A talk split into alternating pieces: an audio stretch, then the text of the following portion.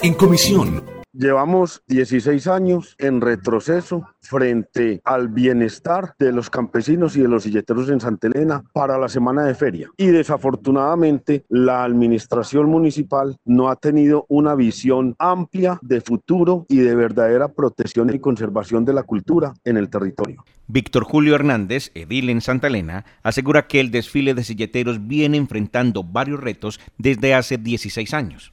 Consciente de esta situación, la concejala Lina García Gañán conformó la Comisión 108 de 2020, que tiene por objetivo realizar una evaluación al evento más importante de ciudad y buscar cómo hacerlo cada vez mejor. Soy la voz de, los ciudadanos, de las personas, de los que eh, creemos que este importante evento de ciudad tiene que ser eh, manejado de la mejor manera y mi intención sobre todo es empezar a repensarnos cómo va a ser la feria del siguiente año. Un tema importante que se abordó en esta sesión fueron las inconformidades manifestadas por varios silleteros en el pasado desfile de silleteros, a lo cual el secretario de Cultura de Medellín, Álvaro Narváez, dijo.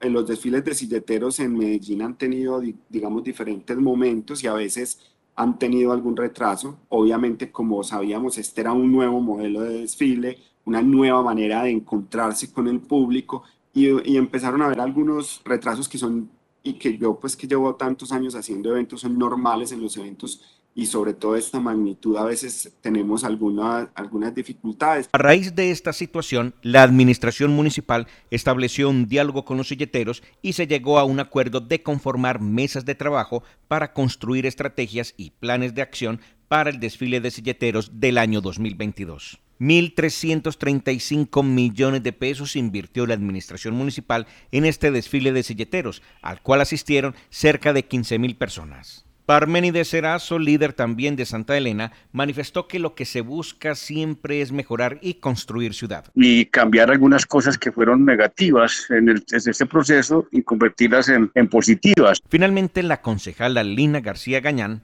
aseguró que el mayor interés de la corporación es trabajar por preservar la cultura silletera sobre todo el presente y futuro no de la Feria de Flores, sino de la cultura silletera. Yo creo que ese debe ser nuestro mayor propósito.